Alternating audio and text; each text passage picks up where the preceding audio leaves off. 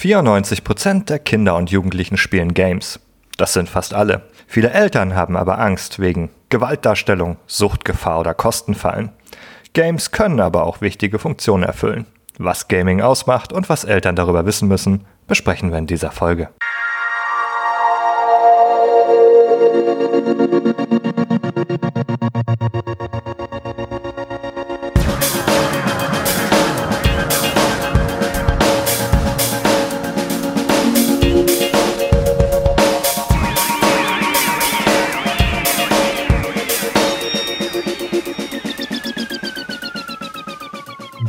Behind the Screens, liebe Hörerinnen und Hörer, willkommen zu einer neuen Folge. Heute geht es darum, was Eltern über Gaming wissen müssen. Und dafür begrüße ich an meiner Seite vor Ort am runden Tisch am Behind the Screens Rückzugswochenende die Jessica. Hallo. Hallo. Und den Nikolas. Hallöchen. Ja, also ihr könnt das da draußen natürlich nicht sehen, aber anders als Sonst sitzen wir gemeinsam in einer Runde um den Tisch und besprechen diese Folge. Hintergrund für dieses Thema ist heute, dass wir vor einiger Zeit schon gebeten wurden, angefragt wurden, eine Broschüre zuschreiben für Eltern, die sich mit dem Thema Games befasst. Also als Psychologen beschäftigen wir uns ja schon hier im Podcast seit äh, rund fünf Jahren mit digitalen Spielen aus einer psychologischen Perspektive. Und wir haben hier schon immer mal wieder unterschiedliche Perspektiven auch eingenommen dazu, pädagogische Perspektiven immer wieder.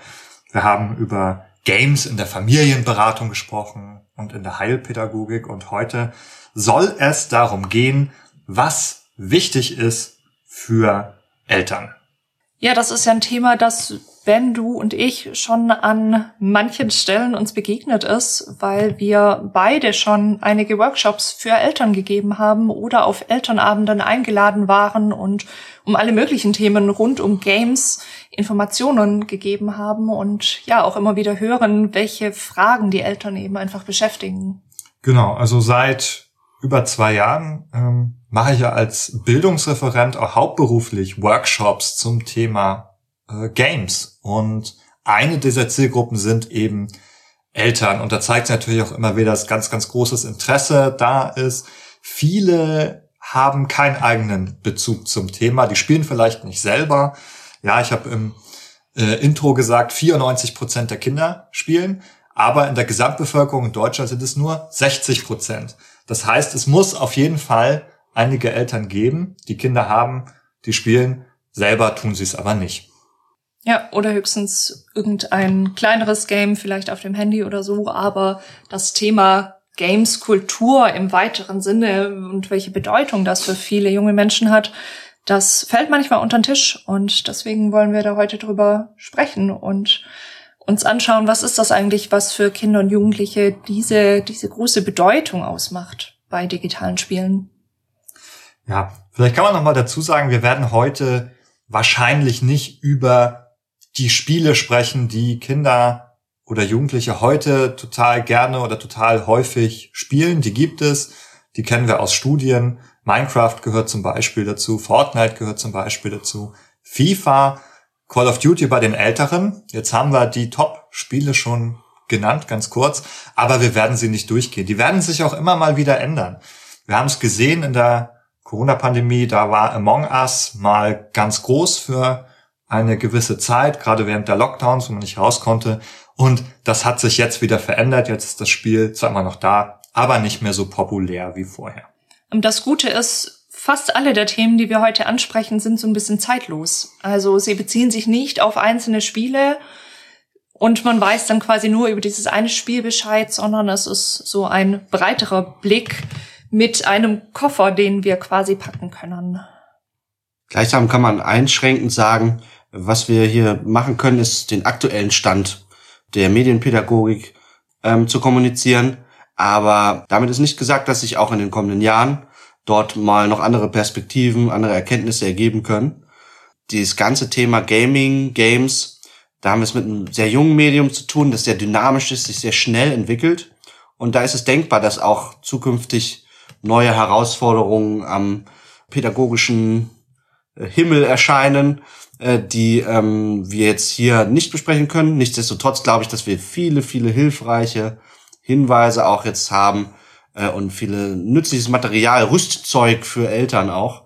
Das hilft dabei, mit diesem Thema Gaming in der Familie auch erfolgreich umzugehen. Genau, damit es hier sozusagen äh, mal ganz konkrete Hinweise auch gibt, das kenne ich auch schon von Eltern, die wünschen sich manchmal einfach natürlich auch wirklich konkrete Hinweise, Tipps, was sie jetzt machen können oder wie sie mit bestimmten Sachen umgehen sollen. Das wollen wir heute umsetzen im Podcast.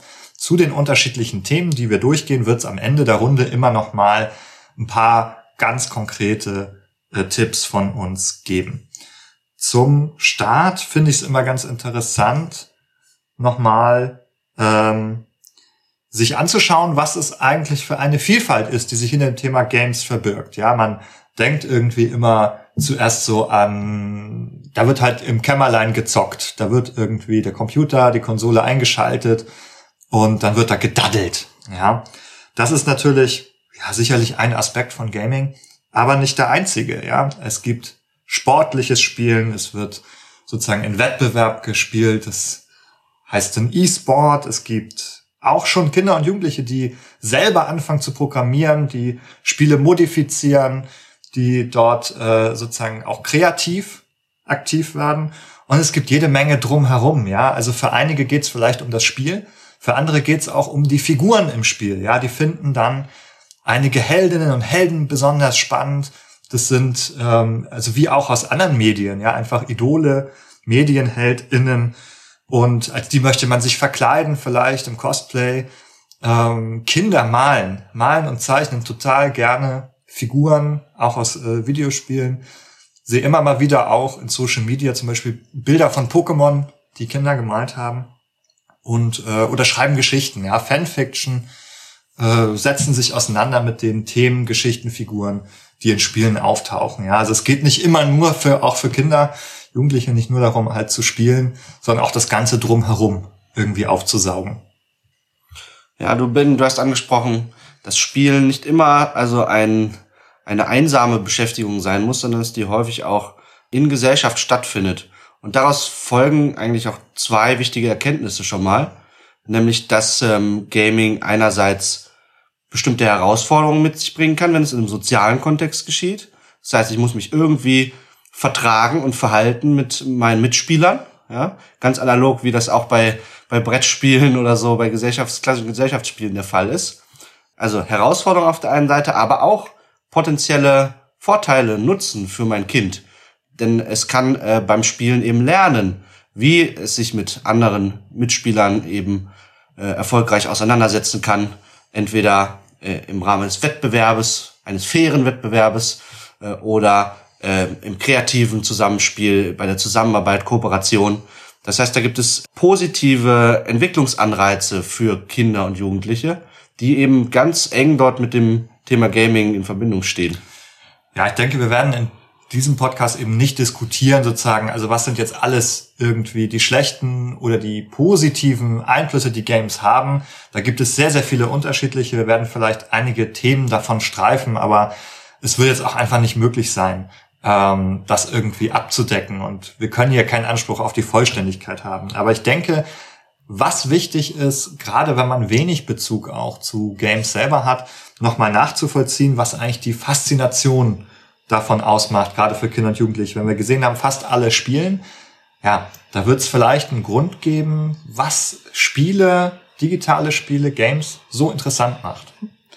Ja, das Spannende ist ja, diese Spiele schaffen es für alle Altersgruppen, also nicht nur für Kinder und Jugendliche, sondern natürlich auch für Erwachsene interessant zu sein. Und ja, gerade wenn wir uns das Leben von Kindern und Jugendlichen anschauen, merken wir erstmal, dass das sehr, sehr viel fremdbestimmter ist als das von uns Erwachsenen. Also Kinder haben Eltern, die Anforderungen an sich stellen, ja, irgendwie den, den Alltag zu regeln. Es gibt Regeln dafür, wann man aufsteht, wann gegessen wird wie man im Haushalt hilft und so weiter. Wir haben Lehrkräfte, die Anforderungen an die Kinder und Jugendlichen stellen, Prüfungen, Hausaufgaben und so weiter. Und natürlich ist es genauso wie für uns Erwachsene auch für junge Menschen wichtig, dass sie eben Bereiche in ihrem Leben haben, über die sie selber bestimmen können. Und das ist eben in den allermeisten Fällen die Freizeit. Und Games haben eine Eigenschaft, die sie so besonders attraktiv macht für Menschen allgemein, nämlich, dass sie sehr, sehr viele Freiheiten bieten. Also nicht nur dadurch, dass es natürlich unglaublich viele Spiele gibt, aus denen man auswählen kann, sondern auch, dass die Spiele in sich ganz, ganz viele Freiheiten geben. Ja, man kann sich in vielen Spielen eine eigene Spielfigur zusammenstellen, man kann einen eigenen Lösungsweg entwickeln. Gerade Kinder und Jugendliche erlebe ich da ganz oft als sehr, sehr kreativ da drin, auch die Regeln von Spielen, die Grenzen auszutesten und zu gucken, wie man sich da irgendwie einen Weg drumherum bahnen kann. Also kurz zusammengefasst, das, was im Alltag oft zu kurz kommt, nämlich selber entscheiden zu können, ist ein ganz, ganz wichtiges Element in Games. Was ich auch äh, für Games immer sehr, sehr relevant finde, ist auch die Möglichkeit, eben in andere Rollen zu schlüpfen. Ja, man kann natürlich als Kind das jetzt vielleicht viele Dinge noch nicht so gut kennt und die einfach mal erleben möchte, ja, also da gibt's den Landwirtschaftssimulator, den Feuerwehrsimulator, um jetzt mal einfache Berufsbilder auch zu nennen, wo man mal gefahrlos einfach was ausprobieren kann, in andere äh, Rollen schlüpfen kann, auch in Geschichten zum Beispiel. Es gibt viele auch Coming-of-Age-Geschichten wie Life is Strange zum Beispiel, die auch Figuren haben, die sozusagen ein bisschen was vielleicht auch aus der Lebensrealität abbilden oder abbilden, wer man gerne wäre oder was man gerne wäre und bieten da eben auch Möglichkeiten, nicht nur wie im Film sich das vielleicht anzuschauen und vorkauen zu lassen, sondern auch selber da mal eine Entscheidung zu treffen, was zu tun und gucken, wie diese virtuelle Umwelt darauf reagiert. Ich denke auch an Rollenspiele, die ja auch sehr, sehr beliebt sind wo es ja oft darum geht, dass wir irgendeine Heldengeschichte nachspielen. Ja, wir haben eine Fantasy-Welt sehr oft oder eine mittelalterliche Welt zum Beispiel, in der irgendwas im Argen ist und wir steigen oft von einem kleinen, unbedeutenden Menschen auf zu einem großen Held, einer großen Heldin, die vielleicht am Ende sogar die Götter herausfordert oder sowas. Und das ist natürlich auch super attraktiv, gerade auch wenn dass das eigene Leben so fremdbestimmt ist, hier dann plötzlich in die Heldenrolle zu schlüpfen, ganz, ganz wichtig zu sein, quasi die Welt zu retten oder zumindest eine andere wichtige Person vielleicht. Und darüber haben wir auch schon in einer Folge ausführlicher gesprochen, nämlich mit einem auch Psychologen, Galib Özdemir, der in einer Familienberatungsstelle arbeitet. Und mit dem haben wir uns auch genau dieses Thema nochmal näher angeschaut. Was steckt da eigentlich hinter? Warum sind gerade solche Heldengeschichten so wichtig auch für junge Menschen? Und wie wichtig es auch ist, eben zum Beispiel Spielfiguren individualisieren zu können, zu sagen, hey, ich kann, ich kann auch mich selber irgendwie in diese Figur wiederfinden. Zum anderen haben wir es bei Kindern und Jugendlichen mit Menschen zu tun, deren Identität und Persönlichkeit sich noch in Entwicklung, in Reife befinden. Und da ist es auch so, dass ähm, Games Identitäten anbieten können. In dem Sinne, dass man sagt, okay, äh, vielleicht gibt es, kenne ich andere Kinder und Jugendliche, die auch äh, gerne ein bestimmtes Spiel spielen. Und auf einmal äh, ist man Teil einer Gemeinschaft. Und diese Gemeinschaft kann ein Zusammenhörigkeitsgefühl vermitteln, kann eben ein Gefühl von Gemeinschaft und von Dazugehören vermitteln, das äh, extrem wichtig ist für Kinder und Jugendliche. Und dann kann es eben auch Teil der Identität sein, äh, für manche äh, Kinder und Jugendliche zu sagen, ich bin ein Fan von diesem und jenem Titel oder ich bin vielleicht sogar allgemein fast, ich bin ein Gamer. Das erinnert mich auch an das Gespräch, das wir hier hatten mit Markus Gennert. In der Folge 57 geht es um Identitätsbildung mit Games. Also wer sich da interessiert, einfach an der Stelle nochmal reinhören. Aber weil du auch äh, die Folge erwähnt hast mit Galeb, ähm, das Thema äh, Familienberatungsstellen, Erziehungsberatungsstellen ist vielleicht der erste Tipp, den man nochmal geben kann, falls es nicht bekannt ist. Äh, es gibt solche Beratungsstellen eigentlich überall für Familie und Erziehung. Und äh, die Strukturen sind sehr äh, regional in der Regel. Das heißt, wir können jetzt hier nicht irgendwie eine nennen, äh, oder so, sondern das ist wirklich sozusagen in den einzelnen Städten und Kreisen gibt es solche Beratungsstellen. Da kann man einfach mal schauen.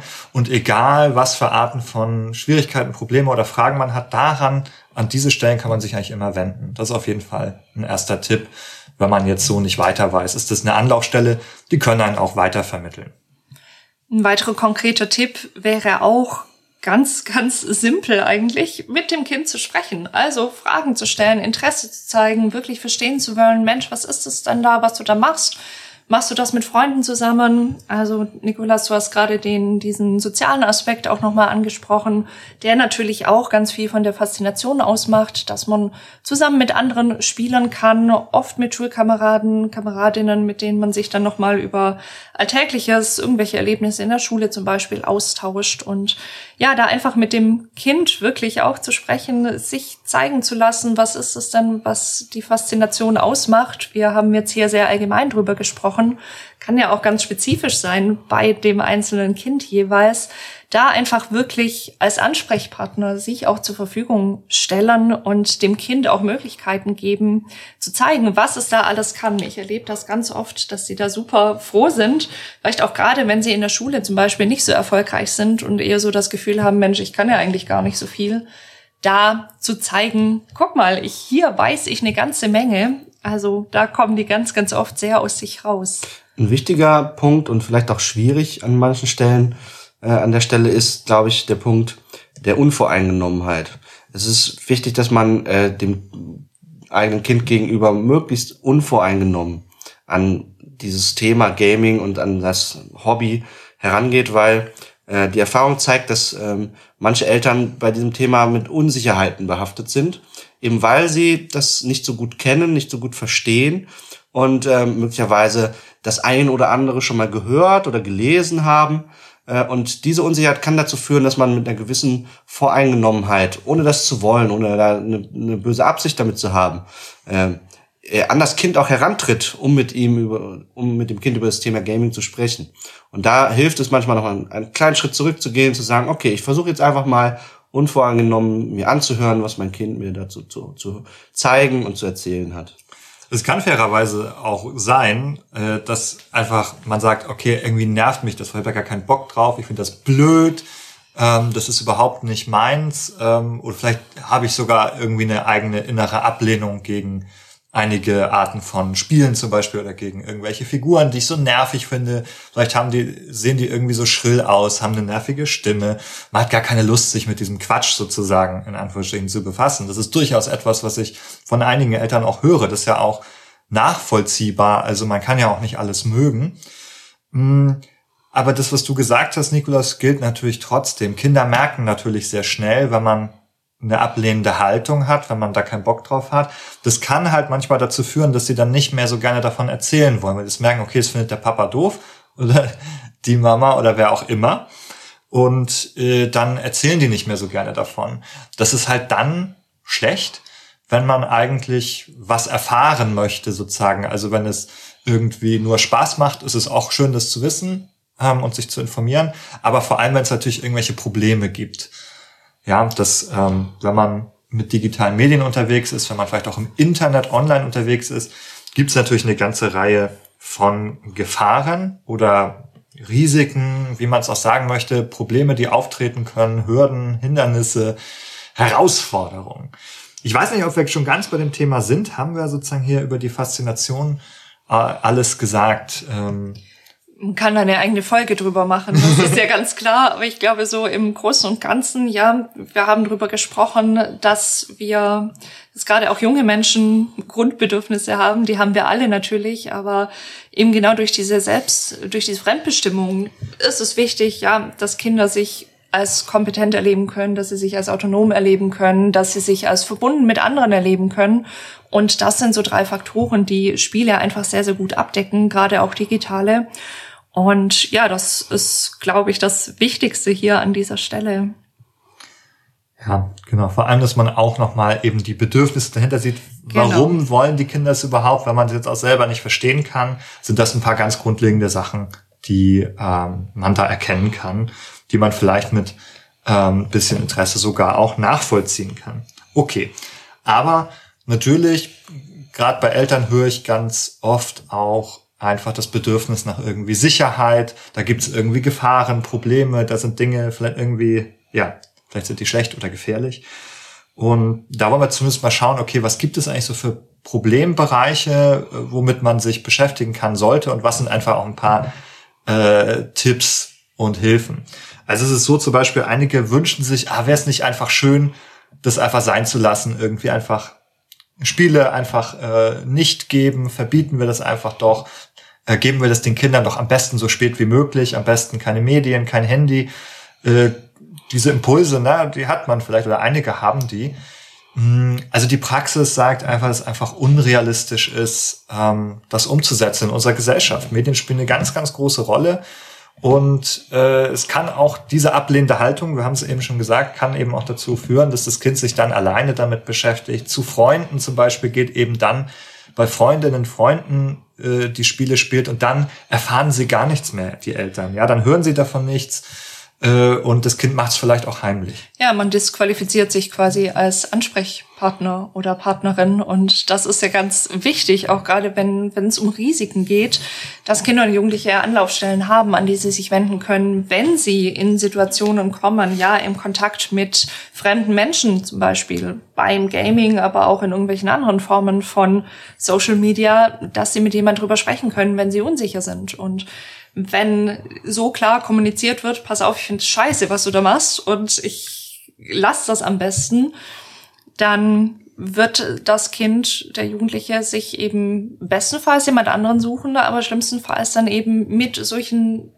Überforderungssituationen auch alleine bleiben. Ja, ich finde es gar nicht so einfach, das auch so pauschal zu sagen. Ich finde auch Eltern dürfen halt auch selber sagen, dass sie irgendwas nicht gut finden. Man darf ja. auch seine Meinung äußern. Auf jeden als, Fall. Auch als Eltern ja. darf man auch sagen, nee, ich finde das schlecht, ich finde das nicht gut es muss, finde ich, glaube ich, nur klar bleiben, dass man trotzdem noch weiter drüber reden ja. kann. Ne? Es darf nicht irgendwie der Verdacht aufkommen, oh Gott, wenn ich das der Mutter erzähle oder wie auch immer, dann äh, gibt's einfach nur Ärger oder sogar eine Strafe. Äh, da wird mir vielleicht was weggenommen, es gibt Stubenarrest oder was auch immer. Dann erzählt man es auf jeden Fall nicht mehr. Ja. Also man darf, glaube ich, trotzdem eine eigene Meinung dazu auch kundtun, dass man irgendwas nicht mag, nicht gut findet. Äh, und aber diesen Kanal versuchen irgendwie offen zu halten, weiterhin irgendwie die Gespräche anzubieten. Ja, und selbst wenn man jetzt auch einfach sagt, okay, wir können jetzt nicht einfach alle Medien verbieten und fernhalten, irgendwann wird der Zeitpunkt kommen, irgendwann im Leben, wo das Kind dann kein Kind mehr ist und auch irgendwann selbstständig sich mit Medien bewegen muss, selbstständig sich Spiele kaufen geht und die auch spielt und online unterwegs ist. Irgendwann wird es sein und am besten hat man vorher die Gelegenheit gehabt, da ein bisschen mit der Unterstützung auch von Eltern und ähnlichem zu üben und die ersten Schritte zu machen. Aber auch da gibt's eben ein paar Probleme, auf die man achten kann. Und äh, oder wo man auch sagen muss, okay, hier darauf müssen wir aufpassen oder irgendwo ist halt auch eine Grenze, die jetzt nicht überschritten werden soll, eine Regel, die aufgestellt werden soll bei allen Freiheiten, die man in Spielen hat. Äh, das ist ja gesagt, Jessica, die Erwachsenen wollen natürlich trotzdem die eine oder andere Regel aufstellen, das bleibt auch wichtig. Die Frage wäre, was gibt's eigentlich alles so für äh, Risiken, für Probleme, die wir finden können. Wir werden jetzt keine vollständige Liste aufmachen, aber vielleicht ein paar Eckpunkte, die immer wieder relevant sind. Naja, oft höre ich von Eltern die Sorge, die du ganz am Anfang auch schon genannt hast. Also was wird denn da eigentlich transportiert an Inhalten, an Werten, an Normen? Ganz beliebt sind bei jungen Menschen und insbesondere bei den Jungs natürlich hm, Spiele, die viele Gewaltinhalte haben. Ja, wo es darum geht, zu Räubern, zu Morden, zu, na, Morden ist vielleicht gar nicht das richtige Wort, aber wo Gewalt vorkommt in irgendeiner Sagen Form. Sie es doch, Frau Kartmann, Sie meinen das Ballerspiel. Das Ballerspiel, ja, jetzt habe ich das böse Wort doch wieder in den Mund genommen. Wir sind schon ganz dicht dran am anderen bösen Wort der Killerspieldebatte. Oh, jetzt hast also, ja, ja, wenn wir jetzt schon dabei sind, dann müssen die alle raus, diese Wörter. Also, das Thema Spielinhalte. Ja, wir haben natürlich, also auch wenn diese Debatte sozusagen hier gerade in Deutschland irgendwie so ein bisschen sauer aufstößt nach all der Zeit. Wir werden sie hier auch nicht führen. Wir haben eine Doppelfolge zu dem Thema übrigens der Gewalt, gemachte Aggression in Zusammenhang mit Spielen. Kurz gesagt, konnte die Forschung sozusagen da keine starken Zusammenhänge finden. Also diese Idee, dass man jetzt Gewalt konsumiert und dann gewalttätig wird, die muss man äh, so in einer einfachen Form verwerfen. Aber es ist natürlich schon so, dass jetzt Inhalte, die für Erwachsene sind, nicht, auto, nicht geeignet sind für jüngere Kinder. Ja, weil die die Schwierigkeiten haben, die einzuordnen, weil die vielleicht äh, hektisch sind, überfordernd sind, einem irgendwie Angst machen und ähnliches sozusagen. Das sind alles Bereiche, okay, äh, da geht's dann auch um die, um, um die Altersangemessenheit ähm, von bestimmten äh, Spielen. Das ist auf jeden Fall ein Bereich. Was haben wir noch? Ein Bereich, den wir auch schon angesprochen haben, ist der des Kontakts mit anderen. Also wir haben die Möglichkeit, natürlich mit Freunden zu spielen. Vielen Spielen kann man sich explizit mit Freunden und Freundinnen vernetzen und das zusammenspielen.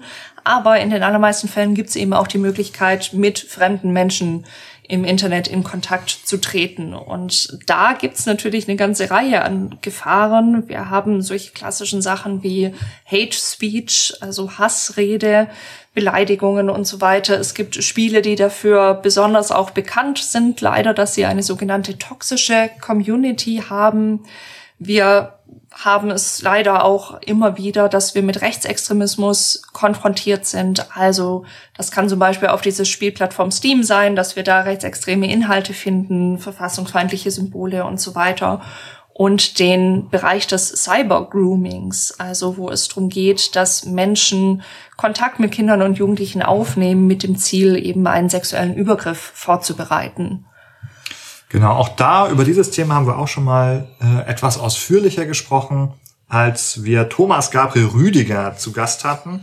Das war unsere Folge 9 zu Cyberkriminalität. Auch da kann man auf jeden Fall noch mal reinhören, wenn man dieses Thema vertiefen möchte. Wir werden ein paar Worte jetzt im Verlauf des Podcasts aber noch dazu verlieren. Ich würde noch mal einen Bereich hinzufügen und das ist der Bereich Ingame-Käufe, ähm, Kaufmanipulation, irgendwie App-Abzocke und ähnliches, was da manchmal gesagt wird, auch Lootboxen, Glücksspielähnliche Elemente, die dann dazukommen. Also da haben wir auf jeden Fall auch nochmal so einen Bereich. Äh, Kostenfallen ist auch so ein Begriff, den man dazu manchmal liest. Es geht im Endeffekt darum, dass es äh, wie in anderen Bereichen auch gibt's äh, Spiele, die sehr darauf aufgebaut sind, äh, immer wieder äh, neu Geld da drin auszugeben. Also die unterschiedlichen Möglichkeiten bieten immer wieder Geld auszugeben. Und das ist prinzipiell auch in Ordnung. Ähm, aber oft sind die auch sehr manipulativ gestaltet und gerade Kinder und Jugendliche äh, können da durchaus mal in diese, in diese Falle geraten, dort äh, mehr Geld auszugeben, als sie sich vorgenommen haben oder das Geld der Eltern vielleicht auszugeben. Auch da kann man ein bisschen hinschauen, ähm, was man da eigentlich tun kann oder worauf man achten kann. Es lohnt auch nochmal der Blick auf den Jugendlichen an sich. Ähm, viele Videospiele gehen mit relativ starken visuellen, auditiven Reizen einher. Das ist also so wie ein aufregender Film. Er können aufregende Spiele, also ein großes Reizangebot bereithalten. Und manche Kinder und Jugendliche, die eine gewisse Sensibilität haben, in der Verarbeitung von solchen hektischen Reizen oder so, die können dann auch in Zustände der Überforderung gelangen, äh, einer Überreizung. Und auch das sind, sagen wir mal, ist ein äh, Risiko, dass man, dessen man sich bewusst sein muss. Da ist auch ganz maßgeblich entscheidend, äh, wie gut man das eigene Kind kennt und einschätzen vermag, ob das jetzt etwas ist, ein konkretes Videospiel oder so, das mein Kind überfordern kann, allein durch die Menge an Informationen, Ereignissen, äh, Reizen, die dort auf das Kind möglicherweise dann einprasseln, mhm. die ja auch Teil der Faszination und der Aufregung des Spiels dann ausmachen. Ja? Aber auch dort gibt's, äh, wie gesagt, Grenzen und die verlaufen bei Kindern und Jugendlichen individuell sehr unterschiedlich. Ja, da sind wir eigentlich im ersten großen Bereich sozusagen, wo es um die Spielinhalte geht. Was passiert im Spiel? Was ist konkret zu sehen und wie wird es dargestellt auch? Das ist so dieser ganz klassische Bereich, über den all die Jahre schon bei Altersfreigaben gesprochen wird. Das macht in Deutschland für Spiele die USK, die Unterhaltungssoftware Selbstkontrolle. Hier haben wir eine Situation, wo bis vor kurzem eigentlich nur diese Inhalte betrachtet wurden. Es geht dabei immer um die Frage, ab welchem Alter kann man davon ausgehen, dass ein Spiel die Entwicklung eines Kindes oder Jugendlichen nicht mehr weiter beeinträchtigt. So, das ähm, ist immer auf ein bestimmtes Alter bezogen. Und wir haben diese typischen Altersfreigaben, die kennt man ab 0, ab 6, ab 12, ab 16, ab 18. Die sind analog gewählte Altersspannen wie beim Film. Äh, ja, manchmal kann man die doof finden. Warum gibt's denn eigentlich keine neun oder so oder keine drei oder irgendwas dazwischen? Gibt's einfach nicht. Man hält an dieser Tradition auf jeden Fall weiter fest, weil die auch schon relativ lange existiert und gut verinnerlicht ist. Es ist einfach so, damit muss man sich so ein bisschen abfinden. Man kann sich aber relativ gut äh, nach denen richten. Zum Beispiel ein Geschäft muss das auch. Ja, man darf nicht als Geschäft ein Spiel verkaufen an einen Kind oder Jugendlichen, der das Alter nicht erreicht hat, was da drauf geht. Ja, das ist nicht erlaubt. Da muss man unter Umständen dann eine Strafe zahlen als Geschäft, wenn ja, das rauskommt, dass man das an Minderjährige was verkauft hat, sozusagen, was noch nicht für ihr Alter äh, gewesen ist. Und als Eltern kann man dann auch da wieder hingehen und das auch einfordern, dass das zurückgenommen wird, äh, wenn das sozusagen un ohne Einverständnis da passiert ist. Ja, was wichtig ist noch an der Stelle, wenn da das ab Null Siegel zum Beispiel drauf prangt, bedeutet das nicht, dass ein Kind, das ein oder zwei Jahre alt ist, jetzt in der Lage ist, das Spiel zu spielen. Es bedeutet nur, es sind keine Inhalte im Spiel, die für ein Kind ab Null quasi entwicklungsgefährdend sein könnten, aber es ist keine, keine Information darüber, ob das Spiel geeignet ist im Sinne von das Kind kann das Spiel spielen. Mhm. Ja, es ist eben auch keine pädagogische Empfehlung in dem Sinne. Es kann ja trotzdem sein, dass ein Spiel ab Null ist, aber da sind ganz viele Texte drin, die man lesen muss. Die können natürlich jüngere Kinder trotzdem noch nicht verstehen oder, äh, oder auch anderes Spielgeschehen. Heißt nicht, dass die Kinder das auch schon verstehen können. Das heißt nur, ne, es wird sie jetzt nicht beeinträchtigen, es wird sie wahrscheinlich nicht überfordern und so weiter. Und wenn wir dann weiter hochgehen in den Alterskennzeichen, dann so ab sechs, ab zwölf, da darf dann auch schon mal zeitweise eine Action-Passage passieren oder sowas. Also das darf auch mal was Hektisches sein. Wichtig ist dann immer, dass es auch wieder ruhige Passagen gibt, wo man sich davon erholen kann und dass diese Frequenz zum Beispiel nicht so hoch ist, äh, dass man ständig sozusagen in Hektik und Aufruhr äh, gerät sozusagen. Trotzdem, auch da gilt davon unabhängig, Kinder sind individuell, die können sich unterscheiden. Deshalb ist eigentlich das Wichtigste auch, nicht nur auf diese Alterskennzeichen zu schauen, sondern auch, wenn man ein Spiel hat, oder Kinderspiele spielen, wenn die jünger sind, das mit denen gemeinsam halt erstmal zu machen. Auch zu gucken, okay, wie verhält sich das Kind, wie ähm, geht's da? Das sind halt schon, sind wir eigentlich schon bei den ganz konkreten Tipps für Eltern. Ne, erstens auf das Alterskennzeichen schauen, das ist auf der Verpackung drauf. Und wenn man digital kauft, steht's in den digitalen Shops, bei Nintendo, auf der Playstation, bei äh, Steam, auf dem PC zum Beispiel, stehen dann in der Regel solche Alterskennzeichen und Hinweise auf den Shop-Seiten. Genau. Und dann aber auch nicht einfach sagen, okay, dann habe ich meine Schuldigkeit getan, sondern am besten eben gemeinsam. Äh, und wenn man dann weiß, okay, ich weiß, was im Spiel passiert und ich weiß, ähm, dass das Kind da irgendwie positiv darauf reagiert und ähm, nicht überfordert ist, dann kann man das auch mal alleine spielen lassen. Ja, und sich am besten im Vorfeld eben auch über die Spiele informieren. Da gibt's ja auch ganz viele Möglichkeiten. Wir haben zum Beispiel den Spieleratgeber NRW. Den kann man ganz einfach googeln und dann in diesem Ratgeber den Namen des Spiels eingeben. Da gibt's auch eine pädagogische Beurteilung. Da steht drin, was ist alles wichtig, was muss ich als Eltern wissen, gibt's da Gewaltdarstellungen, gibt's da Ingame-Käufe und so weiter und so fort. Man kann natürlich auch, das ist auch immer gut, auf YouTube oder auf Twitch, einer Streaming-Plattform, den Spieltitel eingeben und sich da mal wirklich Live-Material aus dem Spiel anschauen, das eben nicht geschnitten ist von den Entwicklern und Herausgebern und Herausgeberinnen von einem Spiel, um wirklich einen realistischen Eindruck auch davon zu bekommen, was passiert eigentlich in dem Spiel. Ja, das empfehle ich eigentlich Eltern wirklich auch sehr gerne. Einfach mal bei YouTube eben den Titel und dann Let's Play dazu eingeben, sich was anschauen. Auch da kann es sein, ah, dann finden sie da so einen YouTuber total nervig, die Eltern sagen, äh, nee, der ist ja so, hat so eine quäkige Stimme, den finde ich total blöd. Auch da sage ich dann, ja, also eigentlich gibt's ein Überangebot an Let's Plays. Ne? Es gibt so viele Videos da draußen von Leuten, die äh, Spiele vorspielen, die kommentieren. Ähm, man sucht sich einfach die nächsten, die nächsten Videos raus, bis man irgendwas hat, was einem gefällt. Da das Angebot so groß ist, bin ich mir eigentlich sicher, dass man immer irgendwas findet, was einem auch persönlich zusagt und anspricht wo man dann ein bisschen reinschauen kann, um eben herauszufinden, was passiert wirklich im Spiel. Ja, und für die Eltern, die ihrem eigenen Urteil da nicht ganz trauen, die sich eben zusätzlich absichern wollen, nochmal eine Expertenmeinung ranholen wollen, für die sind dann eben zum Beispiel Adresse wie der Spieleratgeber NRW, äh, wo auch das eingeordnet wird nochmal aus medienpädagogischer Sicht, ob das Spiel jetzt äh, geeignet ist oder nicht. Ja, und gut daran ist eben, dass auch so vielleicht verstecktere Sachen, die ich jetzt nicht unbedingt sehe, wenn ich ein Let's Play anschaue, also was gibt's für Möglichkeiten in dem Spiel Geld auszugeben oder so, da eben nochmal explizit gut kurz zusammengefasst sind. Also dann ist man eigentlich wirklich gut informiert. Und ja, es braucht Zeit. Also das müssen wir ganz ehrlich sagen. Ich kann als Elternteil eben nicht sagen, gut, ich gucke auf das USK-Kennzeichen und dann ist fertig. Es ist ein Zeitaufwand und das ist uns bewusst, dass das oft schwierig ist, das im Alltag noch irgendwie unterzubringen, sich auch noch mit diesen Fragen auseinanderzusetzen und da auch noch ein Let's Play anzuschauen. Das ist ganz klar. Ja, man muss es nicht vielleicht nicht stundenlang machen, oft genau. reichen halt vielleicht irgendwie zehn Minuten, Viertelstunde, dass man einen Einblick bekommt, was halt tatsächlich dabei passiert. Ja. Äh, damit würde ich weitergehen in den nächsten Bereich. Wir haben schon angesprochen, Kontakt zu anderen Personen.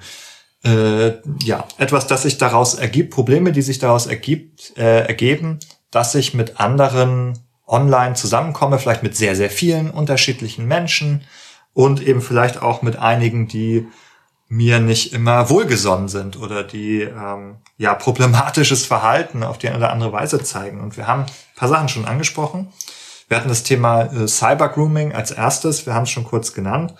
Äh, die Kontaktaufnahme mit Kindern und Jugendlichen mit dem Ziel, da einen äh, sexuellen Übergriff zu begehen.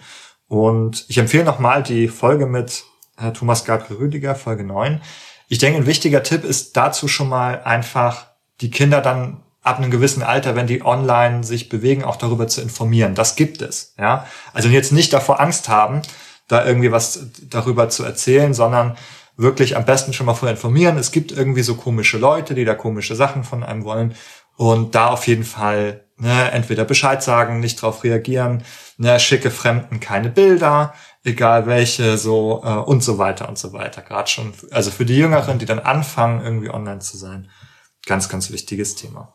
Auch Erwachsene, die im Internet unterwegs sind, werden schnell bemerken, dass es dort nicht immer nett zugeht im Miteinander. Und das heißt, wir haben auch im, äh, beim Thema Gaming von Kindern und Jugendlichen manchmal Fälle, wo wir es mit sogenannte Hate Speech oder Hassrede zu tun haben. Also mit Beleidigungen, mit Drohungen, äh, aber auch mit äh, möglicherweise Verschwörungstheorien oder extremistischen Inhalten. Immer wenn man sich im, äh, im Online-Raum bewegt, läuft man Gefahr, mit diesen Dingen konfrontiert zu werden. Und dort gilt also auch dasselbe wie für die Auseinandersetzung mit allen anderen Medien. Das ist etwas, das, das Kind sollte darauf vorbereitet sein. Man kann als Eltern helfen, das einzuordnen, wenn das Kind damit konfrontiert ist. Man sollte es ermutigen, äh, sich einem anzuvertrauen, wenn es damit konfrontiert worden ist dann auch gegebenenfalls, wenn ein Vorfall aufgetreten ist, auf bestimmte Funktionen zurückgreifen, um solche Sachen zu melden, damit äh, so äh, ein solches Verhalten vielleicht nicht wieder vorkommt, abgestellt werden kann, etc. Ja, äh, wir haben zum Beispiel die Gym-Studie. Das ist eine Studie, wo jedes Jahr äh, Kinder und Jugendliche ab zwölf befragt werden zu ihrem Mediennutzungsverhalten. Und da gibt es auch Fragen zu solchen Begegnung. Und allein in dem Monat vor dieser Befragung, danach wird immer gefragt in der Studie, in dem Monat vor der Befragung waren die Hälfte der Jugendlichen mit Beleidigungen konfrontiert und auch äh, rund die Hälfte mit Hate Speech, mit Verschwörungstheorien und mit extremistischen Inhalten. Innerhalb von 30 Tagen quasi oder vier Wochen, innerhalb eines Monats äh, erlebt die Hälfte sozusagen der Kinder und Jugendlichen solche Begegnungen im Netz. Das natürlich nicht unbedingt immer nur in Gaming-Bereichen, sondern insgesamt.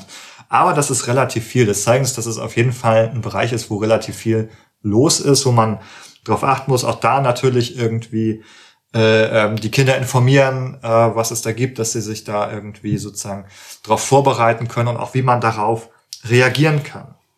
Zum Beispiel äh, kann man auch erstmal Regeln mit den Kindern aufstellen, ne? wie ähm, gehe ich mit Fremden um, ne? dass ich denen nicht meine Adresse erzähle, mein Alter am besten auch nicht erzähle, keine Fotos verschicke, eben alle persönlichen Daten davor schütze, dass ich auch in meinen Nickname zum Beispiel nicht meinen richtigen Namen reinschreibe oder mein Geburtsdatum nicht reinschreibe, ja. Und ähm, als Eltern kann man auch Jugendschutzeinstellungen vornehmen, irgendwie auf dem Gerät äh, das man verwendet oder in dem Spiel, das gespielt wird. Da gibt es manchmal auch, dass man vielleicht einfach den Chat mit Fremden da irgendwie deaktivieren kann zum Beispiel. Da auf jeden Fall immer mal reinschauen in diese Einstellung, was da möglich ist, was man vielleicht beschränken kann, eben gerade bei Jüngeren.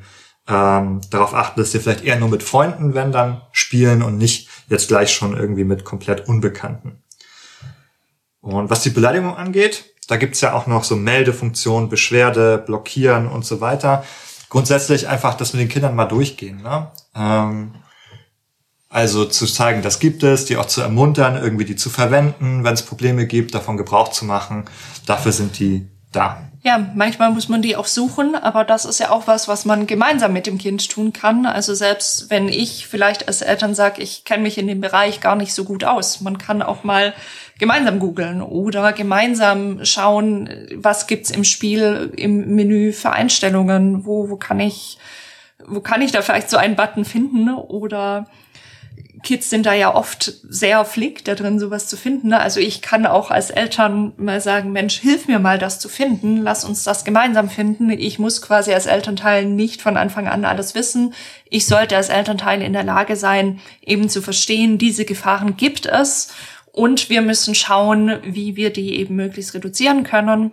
Aber ich muss als Elternteil nicht unbedingt alles, alles wissen. Das kann ich einfach nicht zu jedem Spiel. Das ist ganz klar. Das können wir auch nicht zu jedem Spiel. Aber wir kriegen ein Gefühl dafür, wo man da schauen kann und was eben wichtig ist. Und darum sollte es gehen. Zu beachten ist, dass dann insbesondere je älter die Kinder werden, in manchen Fällen die Medienkompetenz der Kinder, die der Eltern rasch zu äh, übertreffen droht. Und dann äh, kann natürlich auch die Deaktivierung solcher eigentlich äh, Schutzfunktionen für die Kinder äh, zunehmend leichter werden. Also da darf man sich auch keiner Illusion hingeben. Ab einem gewissen Alter und wenn eine Motivation da ist und Interesse und auch Medienkompetenz, finden viele Kinder auch Wege, um diese Funktionen im Zweifelsfall zu umgehen. Ja, und das ist zum Teil sehr früh. Also ich höre es immer wieder von Eltern von Grundschulkindern, die da schon sehr gewitzt sind, sämtliche Jugendschutzeinstellungen oder auch bestimmte Software quasi zu umgehen. Die kennen ihre, die haben ihre Mittel und Wege, kennen Leute, die ihnen dabei helfen können.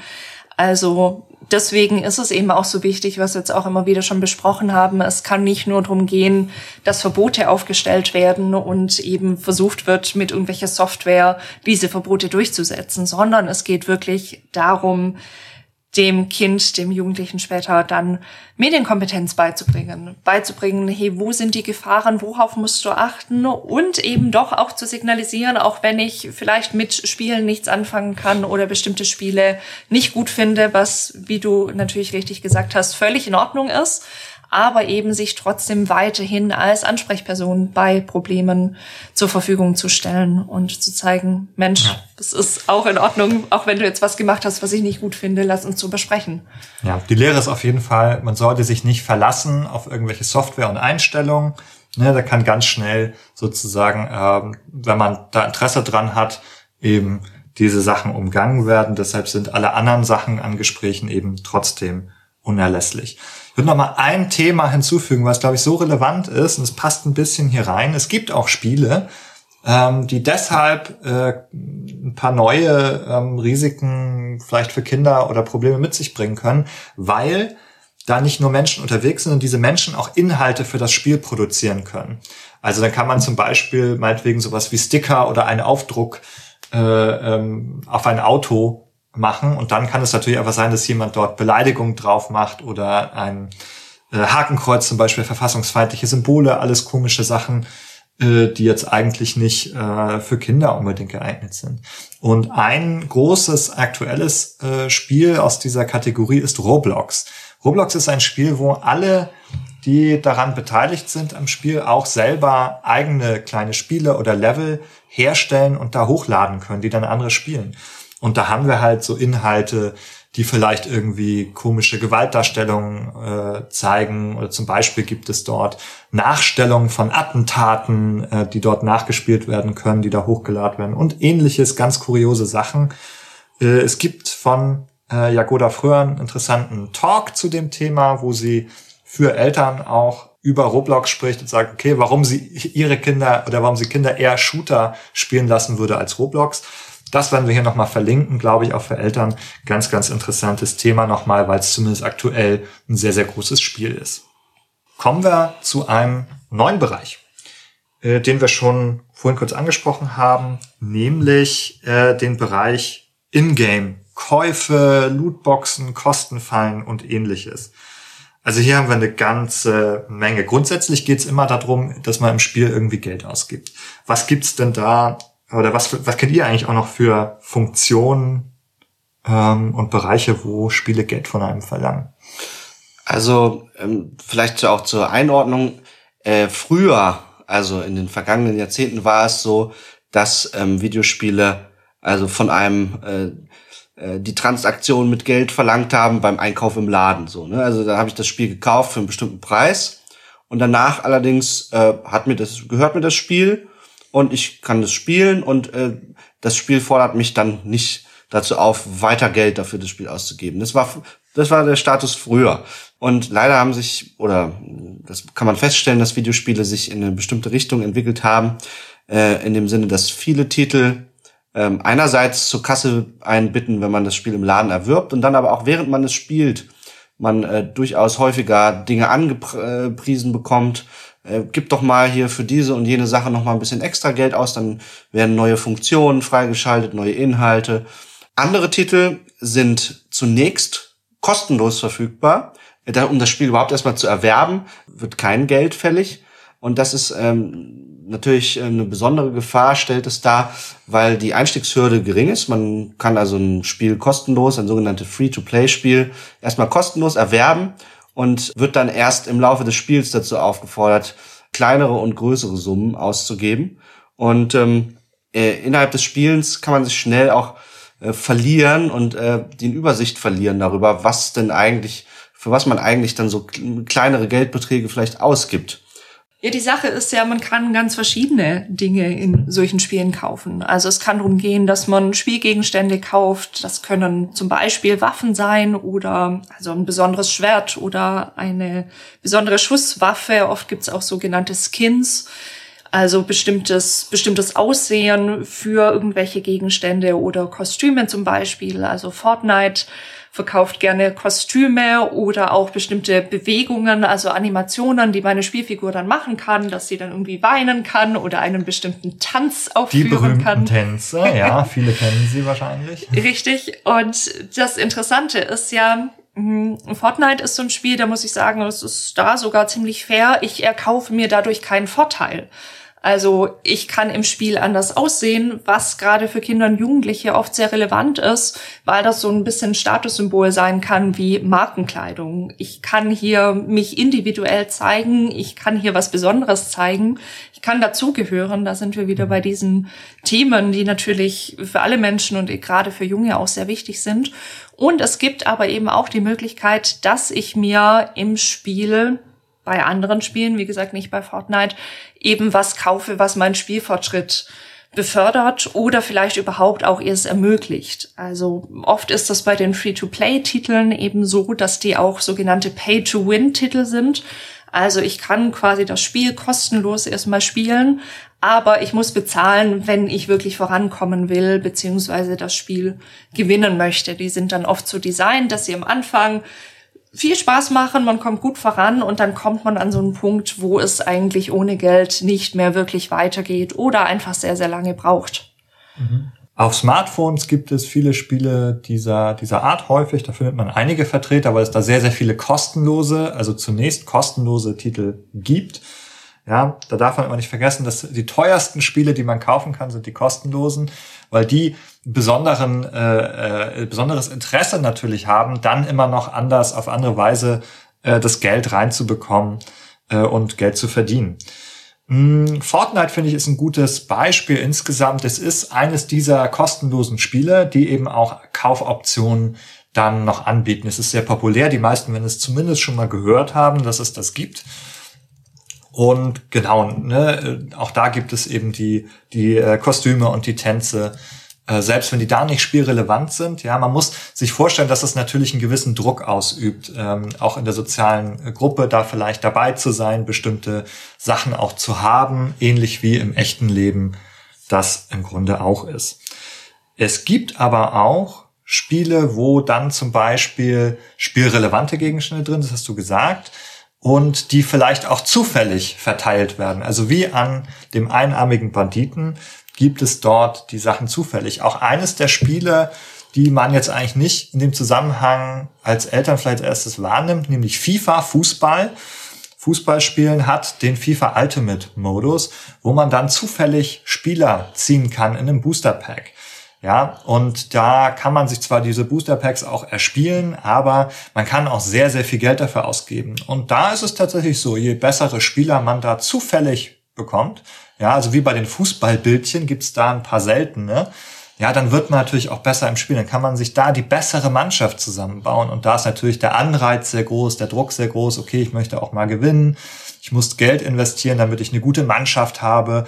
Oder es ist halt auch cool, wenn ich Leuten sagen kann, ah, guck mal hier, ich habe ähm, irgendeinen seltenen Spieler gezogen und der ist total cool. Also das sind natürlich alles Anreize und auch Drucksysteme, die dann dahinter stehen. Und das ist einerseits, ist es dann nachvollziehbar, dass da ein gewisses Interesse besteht, aber hier kann man natürlich auch mal ins Gespräch gehen, mal überlegen, okay, sag mal, wie gut findest du das eigentlich? Ähm, äh, findest du nicht auch, dass da EA dich auch so ein bisschen verarscht damit? Ähm, ist das, findest du es wirklich gut, dass die da so viel Geld ähm, dafür nehmen? Äh, ja. Und da kann es um sehr viel Geld gehen. Also ich habe mal eine Doku gesehen mh, mm, über sehr erfolgreiche FIFA Ultimate Spieler. Das waren tatsächlich alles Männer, die dann auch tausende Euro dafür ausgegeben haben, bis sie eben die wirklich, wirklich erfolgreiche Mannschaft mit den Spitzenspielern zusammen hatten. Also wir reden da nicht davon, dass es jetzt irgendwie um, keine Ahnung, 100 Euro geht. Es kann, wenn man eben wirklich in diese Liga spielen will, klar, das wollen die meisten Kinder nicht, aber die ja, Preisspanne nach oben ist quasi offen. Ja, und weil eben viele HerstellerInnen dann Geld damit verdienen auch müssen, weil sie ihr Spiel erstmal kostenlos verteilen, haben die ein gewisses Interesse daran und es gibt auch einige Manipulationsstrategien. Wir haben einen eigenen Podcast dazu gemacht. Das nennt sich mitunter auch Dark Patterns, Dark Design Patterns, die eben dazu gedacht sind, anderen äh, Geld aus der Tasche zu locken mit allen Tricks, die man sich so vorstellen kann. Da ist die Folge 34 bei uns, kann ich hier nochmal empfehlen, die genau zu hören. Ich kann mal ein Beispiel nennen dafür. Eines sind sogenannte Ingame-Währungen. Hier ist es dann so, dass man erstmal sein echtes Geld eintauschen muss gegen so eine Art Spielgeld, gegen eine Währung, die nur in einem bestimmten Spiel gilt. Also zum Beispiel gibt es bei Pokémon Go so Pokecoins, Pokemünzen. Ja, Pokémon Go kennt man vielleicht auch noch, wird immer noch gespielt. Hier ist es auch so, kann man Items kaufen, aber nein, äh, viele Sachen bekommt man dann für Pokemünzen. Das heißt, man muss dann erstmal sein echtes Geld eintauschen. Und bei diesen äh, Währungen ist es dann so, naja, kann sich ja jeder selber fragen, wie viel Euro ist denn wohl eine Pokemünze? Jetzt ähm, weiß man vielleicht erstmal nicht. Und oft sind diese Umrechnungskurse dann auch ein bisschen kompliziert, nicht so einfach dass man das so einfach eins zu eins umrechnen könnte oder so. Und das führt natürlich dazu, dass es äh, ähm, man den Bezug dazu verliert, dass man den Wert einer Pokemünze nicht so gut einschätzen kann wie den Wert von einem Euro, den man in der Hand hält. Und da verliert man auch leichter den Überblick natürlich über die Käufe, die man dann damit äh, macht. Und das kann Erwachsenen so gehen, aber Kinder nochmal besonders. Kinder sind sowieso da ein bisschen anfälliger, auch aufgrund ihrer kognitiven Entwicklung, ja. Wir haben zum Beispiel einen wichtigen Teil im Gehirn, den präfrontalen Kortex, der maßgeblich daran beteiligt ist, dass man auch mal äh, Stopp sagen kann, wenn man äh, sozusagen sich überlegt, ah, vielleicht ist doch nicht so gut für mich. Ne? Also vielleicht habe ich 10 Euro und ich kann die jetzt sofort diese 10 Euro in Süßigkeiten investieren. Aber dann weiß ich, ja, dann habe ich nächste Woche, habe ich mein Taschengeld weg und wenn ich dann mir nächste Woche was kaufen möchte, habe ich nichts mehr. Ja, da hilft sozusagen die Entwicklung des präfrontalen Kortex, der unterstützt sozusagen äh, oder ist daran beteiligt, eben auch mal äh, äh, da bei Sachen den Einhalt zu gebieten. Und bei Kindern weiß man, ist der noch nicht so gut entwickelt sozusagen wie bei Erwachsenen. Äh, da gibt sozusagen Gehirnregionen, die entwickeln sich schneller als andere oder sind früher äh, weiterentwickelt und dieser hängt so ein bisschen hinterher, kann man sagen. Und das führt eben dazu, dass jetzt solche Kaufappelle ja besonders ähm, Kinder treffen, die können sich da, die können nicht so gut widerstehen, sagen wir mal, äh, gegen diese aufgrund einfach ihrer Entwicklung.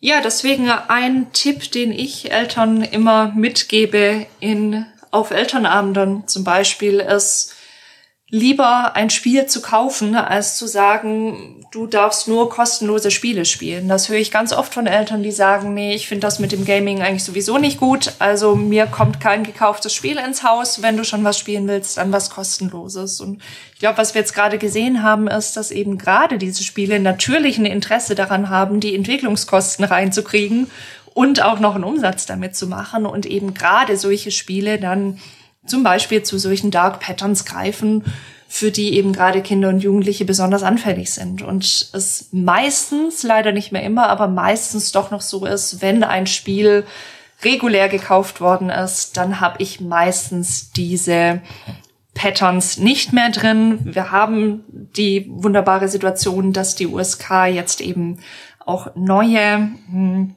Deskriptoren eingeführt hat, die oder einführen wird. Wir sind da gerade noch in so einer Zwischen, Zwischenstufe, könnte man sagen, mm, wo das dann eben auch wirklich gekennzeichnet ist. Und wir haben schon gehört, der Spieleratgeber NRW kann da auch gute Dienste leisten. Also da kann ich mich auch im Vorfeld schon informieren, ist da dann noch was, kann da noch Geld ausgegeben werden? Ja. und wenn ja, wie? Also zukünftig wird es so sein, dass man auf der Rückseite der Spieleverpackung eine weitere kleine Informationsbox der USK findet, wo erstmal die wichtigsten Inhalte aufgeführt sind, zum Beispiel, dass da Gewalt drin vorkommt, da steht es nochmal als Begriff, aber eben auch solche Informationen wie, ob es Ingame-Käufe gibt. Dasselbe gilt für äh, Shops, äh, die digital sind, Steam, äh, der Google Play Store, äh, und ähnliche. Dort kann man auch jetzt schon sehen, wenn es Ingame-Käufe gibt, gibt es da eine Anzeige, hier kann man was kaufen und da weiß man schon mal, okay, da kann man vorher gucken, vielleicht findet man auch Spiele, äh, wo eben entsprechend dieses Label Ingame-Käufe nicht draufsteht, da weiß man, okay, hier wird auf jeden Fall nicht nochmal zum Kauf aufgefordert. Was man auch tun kann trotzdem, ist dann zu schauen, wenn man so ein Spiel hat, kann ich die erstmal deaktivieren auch, kann ich die erstmal abschalten, dass die sozusagen auch äh, ja eben jetzt in dem Spielalltag nicht ständig irgendwie auftauchen. Und auch da ist es wichtig, auch mit den Kindern, also je älter sie werden, auch die Regeln zu vereinbaren. Ja, dann kann man natürlich auch sagen, okay, äh, so und so wollen wir, dass man damit umgeht, ja. Also, dass man nur mit Absprache etwas kaufen darf, dass man das vorher bespricht oder eben mal zum Beispiel vom eigenen Taschengeld, ähm, aber wenn das leer ist, ist es leer sozusagen und so weiter. Empfehlung ist auch einfach keine festen Zahlungsdaten, keine Bankverbindung irgendwie hin zu hinterlegen. Also auf den Geräten der Kinder am besten gar nicht äh, oder im Spiel das einfach nicht einzugeben, sondern wenn dann nur Guthabenkarten zu verwenden, die man äh, dann gezielt einzeln kaufen kann, dann ist, äh, sind die Ausgaben dadurch überschaubarer. Wir haben ja schon gesagt, dass es mitunter Spiele gibt mit sogenannten Lootboxen, die eben zufällige Spielgegenstände ausschütten. Das ähm, ist sozusagen noch so ein eigenes Thema, äh, weil das im Grunde so ähnlich wie Glücksspiel funktioniert, wie der einarmige Bandit. Es gibt einen zufälligen Gewinn. Man muss Geld einwerfen, Geld ausgeben, es kommt was Zufälliges raus. Äh, und das sind sozusagen Mechanismen, die unter gewissen Umständen auch eine Sucht befördern können. Und das ist ja auch durchaus ein ein Thema bei äh, Games, nämlich dass es da eine Diagnose auch gibt für eine Abhängigkeit. Ja, das ist ein Thema, das ich auch sehr oft auf Elternabenden höre und gefragt werde, dass Eltern sagen, Mensch, mein Sohn, meistens ist es der Sohn, manchmal auch die Tochter, sitzt so gebannt am Bildschirm, vergisst irgendwie alles um sich rum, ist quasi gar nicht mehr ansprechbar und so vertieft. Ich erkenne dann mein eigenes Kind nicht mehr. Manchmal wird das dann irgendwie auch so wütend und schreit dann, wenn irgendwie ein Spiel verloren ist. Und Eltern sich dann eben Sorgen machen, Mensch, ist das jetzt schon eine Sucht, wenn, wenn das kommt? Oder ab, ab wann spreche ich eigentlich von einer Sucht? Gerade auch wenn es darum geht, ich höre ganz oft die Frage, wie viel Spielzeit ist eigentlich okay? Und wenn mein Kind da drüber ist, ist es dann quasi automatisch schon süchtig. Also das Wichtigste mal vorneweg, die reine Spieldauer ist kein Kriterium dafür, ob eine Abhängigkeit vorliegt oder nicht. Es geht darum, bei dieser Diagnose auch, dass wichtige Lebensbereiche eingeschränkt sein müssen durch das Spielen. Also zum Beispiel persönliche Beziehungen, die Leistungen in der Schule, das Schlafen, die persönliche Hygiene und so weiter. Und es gibt ein Expertengremium und Expertinnen waren da auch dabei. Es wurden Kriterien festgelegt, die wir vielleicht ganz kurz mal, ich nenne sie einfach mal nur, ohne jetzt im Detail drauf einzugehen. Ihr habt nämlich schon, da war ich noch nicht im Podcast, in unserer Folge 5 eine Folge dazu aufgenommen zur Computerspielabhängigkeit. Die wird wie alle anderen auch in unseren Show Notes verlinkt sein. Also man kann sich sehr einfach dahin navigieren, sonst auch einfach bei uns bei www.behind-the-screens.de in die Suche eingeben. Die können alle gefunden werden. Zurück zu den Kriterien, die festgelegt worden sind. Das sind neun an der Zahl. Da geht es grundsätzlich mal darum, es muss eine Form von übermäßiger Beschäftigung vorliegen. Also das kann eine gedankliche Vereinnahmung sein. Ich bin quasi mit diesen Spielinhalten immer beschäftigt, auch wenn ich gar nicht am Spiel dran bin. Entzugssymptome wie Gereiztheit, wenn ich nicht spielen kann. Ich muss immer länger spielen, um mich irgendwie emotional zu regulieren. Ich kann nicht mehr kontrollieren, wie viel ich eigentlich spiele. Ich will eigentlich schon aufhören, bin dann aber plötzlich zwei, drei Stunden später und habe den Absprung nicht geschafft. Ich gebe andere Freizeitaktivitäten auf. Ich spiele weiter, obwohl ich merke, Mensch, ich werde zum Beispiel in der Schule immer schlechter oder kriege das mit meinem Job nicht mehr auf die Reihe. Versuche können das auch sein, exzessives Spielen zu verbergen, also zu lügen zum Beispiel oder wenn jemand in das Zimmer reinkommt, schnell ein Buch schnappen oder oder spielen, um unangenehme Gefühle quasi abzuschalten, denen zu entfliehen und mh, mm, trotzdem weiterzuspielen, obwohl ich in der Schule zum Beispiel abstürze oder die Arbeitsstelle verliere oder oder für diese offizielle Diagnose müssen dann fünf von neun Kriterien über einen Zeitraum von zwölf Monaten erfüllt sein. Ja, wir sprechen hier über einen langen Zeitraum. Das ist nichts, wenn jetzt eine neue Fortnite-Season rauskommt und das Kind jetzt ein, zwei Wochen vielleicht mehr spielt, als es wollte oder sollte. Das ist was, was lange vorliegen muss. Und ganz wichtig ist natürlich, das ist eine Diagnose, die kann ich nicht selber stellen. Das ist eine, die von Fachpersonal gestellt werden muss. Als Eltern kann man sich orientieren. Es gibt zum Beispiel so einen Fragebogen der Uni Mainz oder eine App, die eine ausführlichere Fragen stellt und dann auch eine ausführliche Rückmeldung gibt. Und ja, das vielleicht erstmal, bevor ich hier so einen langen Monolog mhm. halte. Ja, also ich würde sagen, wenn man sich tiefer für das Phänomen interessiert, auch für Diagnose interessiert, empfehlen wir wirklich die Podcast-Folge, die Nikolaus und ich damals dazu aufgenommen haben, Folge 5. Ähm, ich würde noch mal sagen, ganz konkrete Tipps äh, an dieser Stelle äh, für Eltern.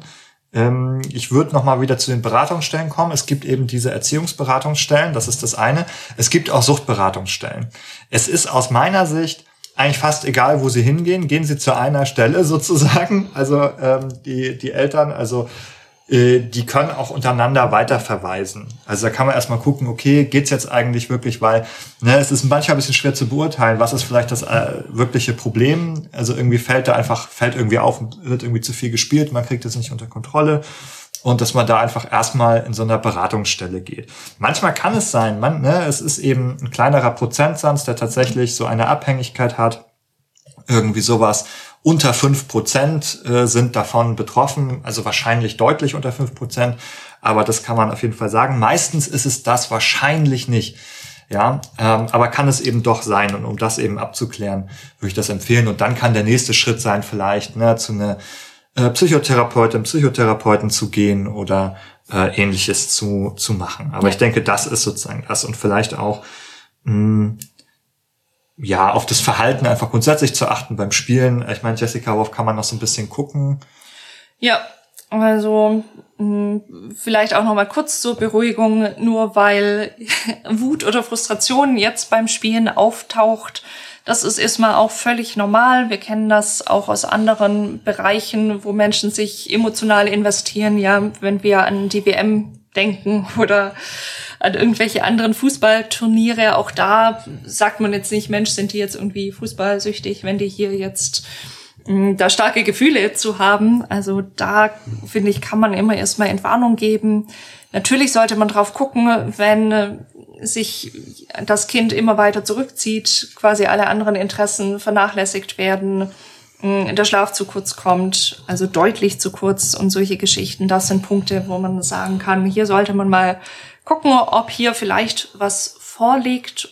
Aber das bedeutet eben auch nicht automatisch, dass jetzt sofort die große Maschinerie aufgefahren werden muss, dass das sofort in einer Psychotherapie, vielleicht sogar in einer stationären, in einem stationären Aufenthalt endet. Das kann manchmal der richtige Weg sein, aber meistens sind wir da sehr viel weiter drunter. Da geht es erstmal darum zu schauen, wie ist, wie ist das Familienumfeld, wo kann man sich eben in der Beratungsstelle, wie du schon gesagt hast, eben auch als Familie Hilfe holen oder sich mal einen Rat geben lassen, wie es weitergehen kann. Es gibt auch Elterntrainings, zum Beispiel die Uni Tübingen bietet das auch digital an, wo man sich anmelden kann, wenn das eben wirklich um so eine hm, Diagnose dann auch geht. Suchtberatungsstellen hast du schon genannt. Was mir immer ganz wichtig ist, nochmal mitzugeben, oft ist es ja so, dass sich die Fronten sehr schnell verhärten dann, wenn es um zu viel Spielen geht. Und ich von Familien höre, Mensch, die Stimmung ist immer angespannter. Man kann eigentlich, man kann eigentlich gar nicht mehr mit dem Jugendlichen reden. Es ist immer gleich Streit und so weiter. Da möchte ich wirklich ermutigen, auch bei Konflikten über das Gaming-Verhalten eine, ich sag mal, liebevolle Grundatmosphäre in der Familie zu bewahren. Also, weil sonst so ein Teufelskreislauf losgeht von die Stimmung wird immer gereizter. Das Kind, Jugendliche zieht sich deswegen noch mehr zurück. Die Stimmung wird dann noch gereizt. Die Fronten verhärten sich noch mehr und irgendwann ist gar kein Auskommen mehr möglich und Kind, Jugendliche hat quasi keine anderen Bewältigungsstrategien, als sich immer mehr zurückzuziehen und um da nicht reinzukommen, quasi immer im Hinterkopf behalten. Wir lieben unser Kind immer noch und wir sollten schauen, dass, dass die, dass die Situation nicht so sehr entgleist weil du gerade angesprochen hast, sozusagen, äh, dass es oft ein Thema ist, sozusagen die Mediennutzung. Wir haben ja an vielen Stellen ja schon gesagt, irgendwie über Dinge sprechen ist gut, immer besser als nicht drüber zu sprechen und auch Regeln für Sachen aufzustellen. Es gibt ein sehr gutes Werkzeug dafür, das man Eltern empfehlen kann. Das ist der Mediennutzungsvertrag unter mediennutzungsvertrag.de. Haben wir auch nochmal verlinkt in den Show Notes. Ähm, Sie brauchen diese Webseite nicht äh, als Eltern sozusagen. Also man muss die nicht benutzen, aber sie ist sehr hilfreich.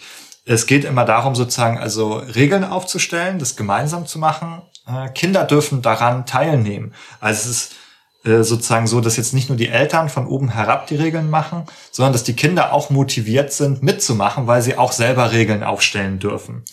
Ja, und wenn man hier am Anfang so ein bisschen also Anfang der Folge zurückgeht, sozusagen, was sind die Bedürfnisse der Kinder und Jugendlichen, die erfährt man da auch. Ne? Also wenn die sagen, ja, äh, schön und gut, aber wenn du sagst, ich darf eine halbe Stunde spielen, aber meine Runde geht immer 35 Minuten, dann muss, muss ich da immer ausschalten, bevor ich fertig bin, oder ich darf ja gar nicht speichern, sondern erfährt man, okay, gut, dann kann man irgendwie Vereinbarungen darüber treffen, dass man eben anstatt sagt, du darfst 30 Minuten spielen, sagt man, du darfst eine Runde spielen. Wenn nach 20 Minuten vorbei ist, ist nach 20 Minuten vorbei.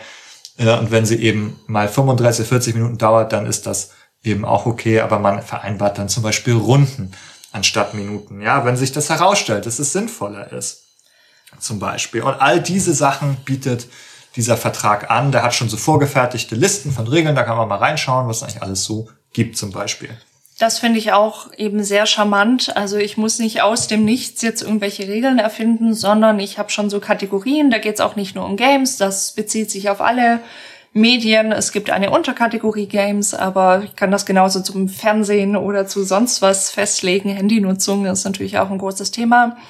Und ich muss quasi das Rad nicht neu erfinden. Wir, man kann diese Regeln natürlich auch beliebig anpassen, auch in der Formulierung. Und was du schon so ein bisschen angesprochen hast, möchte ich nochmal betonen, die Kinder dürfen eben auch Regeln aufstellen für die Eltern, beziehungsweise man stellt diese Regeln natürlich zusammen auf. Das finde ich schön, weil eben so eine Augenhöhe da ist. Es geht nicht nur darum, dass die Erwachsenen jetzt wieder, Thema Selbst- und Fremdbestimmung, eben den Kindern Regeln auferlegen, sondern es ist wirklich so ein, wir vereinbaren hier gemeinsame Sachen. Du bist Vorbild, du musst dich als Elternteil auch an irgendwelche, auf irgendwelche Regeln committen. Zum Beispiel eben mir auch, wie du gerade sagtest, nicht das Spiel ausschalten oder einfach den Stecker vom WLAN ziehen, sondern mir die Möglichkeit geben, das Spiel noch abzuspeichern. Und der wird häufig sehr, sehr gut angenommen, tatsächlich ja. dann auch. Das muss man halt auch sagen. Wir als Erwachsene denken halt häufig, äh, wir sind da so viel, also wir stehen so weit über den Kindern, ja. Also dass man sich das Gefühl hat, sozusagen, man zieht da jetzt einfach irgendwelche Stecker oder schaltet das aus. Also wenn das jemand bei uns machen würde, dann wird ja jeder von uns rechtmäßig äh, durchdrehen, sozusagen, wenn jemand vorbeikäme und dir einfach vor der Nase den Bildschirm ausmacht, einen Stecker rauszieht. Das ist ja auch so als Sozialverhalten eigentlich gar nicht richtig ein gutes Verhalten sozusagen. Das ist ja auch ein bisschen übergriffig vielleicht. Ähm, natürlich muss es Konsequenz geben. Das heißt nicht, es soll jetzt keine Konsequenzen geben, wenn Regeln nicht eingehalten sind aber dass man trotzdem vielleicht überlegt, okay, ähm, natürlich ist es frustrierend, wenn da jetzt irgendwie mitten im Spiel der Bildschirm ausgeht oder ähnliches, dass man da einfach drüber nachdenkt, okay, wir machen jetzt eine Regel und ich sag dir jetzt zum Beispiel Bescheid so, okay, also in fünf Minuten schalten wir jetzt zum Beispiel ab, jetzt hast du noch so und so viel Zeit sozusagen, als anstatt jetzt äh, quasi wie ein, so ein wütender Wirbelwind alle Steckdosen, äh, alle Stecker aus den Steckdosen zu reißen. So, also dass man das vielleicht manchmal verspürt sozusagen auch, äh, wenn sich an Regeln nicht gehalten wird, kann ich auch total verstehen. Aber ne, auf der anderen Seite gibt's auch Frustration bei den Kindern. Ich höre auch super oft von den Eltern, dass eben gerade dieser Vertrag, weil der ausgedruckt werden kann, weil er unterschrieben wird und weil das eben ein Vertrag ist und nicht nur eine Liste von Regeln, wirklich gut angenommen wird. Also dass dieses Vertragsding das höre ich super oft, weil es ein Vertrag ist, dass das eben nochmal einen großen Unterschied macht, weil es eben nicht dieses von oben herab, wie du gerade sagtest, ist, sondern eben wirklich sowas auf Augenhöhe und unterschrieben, sich die Kinder da sehr oft sehr committed fühlen. Also Tipp, den wir wirklich, ja. wirklich gut rausgeben können und vielen Familien schon gut geholfen vielleicht hat. Tatsächlich einer der besten Tipps und vielleicht auch tatsächlich schon ein sehr, sehr guter Abschluss für unsere Tipps heute für diesen äh, Podcast, für die Empfehlung für Eltern. Äh, ich hoffe sehr, dass das eine oder andere Hilfreiche dabei war. Ja, vielleicht, also für Eltern und diejenigen, die es werden wollen. Ja, wir haben ja ähm, typischerweise ganz unterschiedliche HörerInnen, die sich für Games interessieren. Vielleicht habt ihr da draußen ja Eltern oder welche, die es werden, äh, in eurem Umfeld, wo ihr sagt, ah, denen kann ich die Folge mal weitergeben. Dann ist das sozusagen jetzt vielleicht genau ähm, die Sache, die ihr machen könnt. Wenn ihr da draußen auch einen Vertrag abschließen wollt, dann könnt ihr das zum Beispiel auf Steady tun, wo ihr ein Abo abschließen könnt für unsere Inhalte mit einer Unterstützung für Behind the Screens, damit wir weiterhin Inhalte wie diese und andere über Psychologie und Games produzieren können. Außerdem könnt ihr bei uns auf den Discord kommen, wenn ihr Fragen habt zu dieser Folge oder zu anderen Folgen, wenn ihr einfach mitdiskutieren wollt, dann kommt einfach zu uns auf den Discord. Der Link ist auf der Website. Oder ihr hinterlasst uns einfach einen netten Kommentar äh, unter dieser Folge auf der Website. Oder ihr könnt noch mehr tun. Es gibt so viele tolle Dinge zu tun. Ihr könnt uns selbstverständlich auch sehr gerne bei Apple, Spotify und ähnlichen eine positive Bewertung für diesen Podcast hinterlassen. Die hilft uns auf jeden Fall, mit unseren Inhalten dort sichtbar zu werden und zu bleiben. Vielen Dank für heute und bis zum nächsten Mal. Tschüss. Tschüss. Tschüss.